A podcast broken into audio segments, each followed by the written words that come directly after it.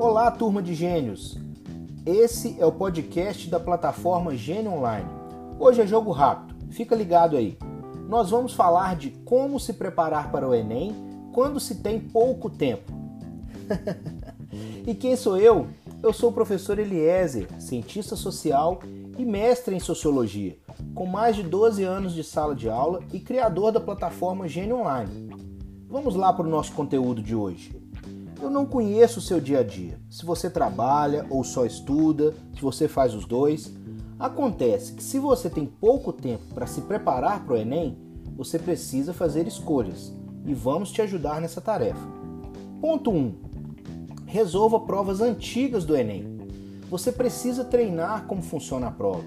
Ela tem uma lógica, você precisa aprender essa lógica e o jeito mais fácil de você dominar esse conhecimento é repetir as últimas provas. Você tem as provas na internet, no site do INEP e também na plataforma Gênio Online. Procure e faça quantas provas forem possíveis. Quando eu fiz o meu Enem, lá pelos anos de 2001, a prova ela não tinha essa dimensão que tem hoje. Eu consegui na minha escola a impressão e fiz as últimas quatro edições da prova e fui para o Enem cheio de confiança. Ponto 2. Preste atenção na redação. Ó gênio, deixa eu te falar uma coisa. A redação tem grande parte da pontuação na prova. Você não precisa ser o Machado de Assis ou a Clarice Lispector da literatura para fazer uma boa prova de redação. A redação é uma técnica. Os corretores são treinados para avaliar essas técnicas e você pode aprender essas técnicas treinando. Uma regra básica para você, estudante: faça no mínimo, olha, no mínimo uma redação por semana.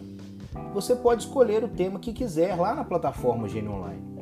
Um outro dia nós vamos gastar um tempo importante falando só sobre redação com uma professora especializada no assunto, aqui mesmo no nosso podcast.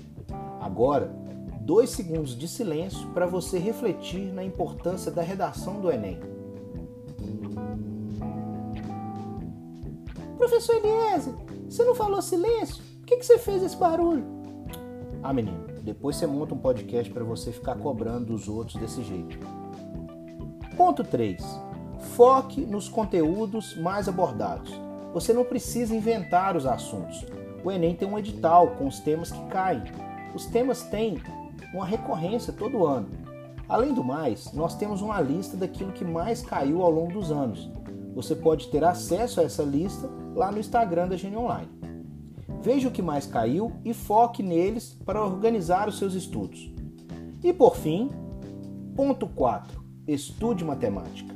A matemática é importante para a vida toda. Não existe isso de que eu não gosto de matemática. Eu não gosto, eu não quero, eu não posso. Promete uma coisa para mim: você nunca mais vai repetir isso. Se você falar que não gosta, o problema ainda vai estar diante de você do mesmo jeito. Mas se você assumi-lo e trabalhar ele com estratégia e da melhor maneira possível, você só tem a ganhar. Depois da redação, a matemática é a que tem maior peso na pontuação da prova. Você simplesmente não pode ignorá-la, né? achar que você vai passar por ela.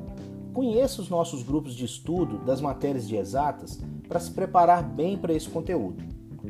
E para resumir, e nessa ordem de prioridade, resolva provas antigas do Enem, preste atenção na redação, foque nos conteúdos mais abordados e estude matemática.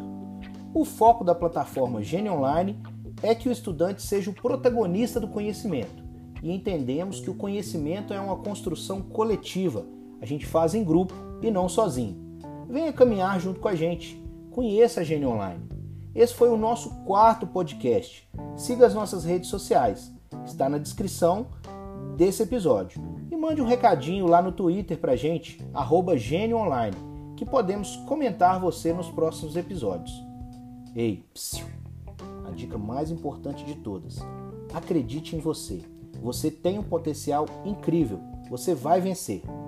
Muito obrigado pela sua companhia e um grande beijo na alma.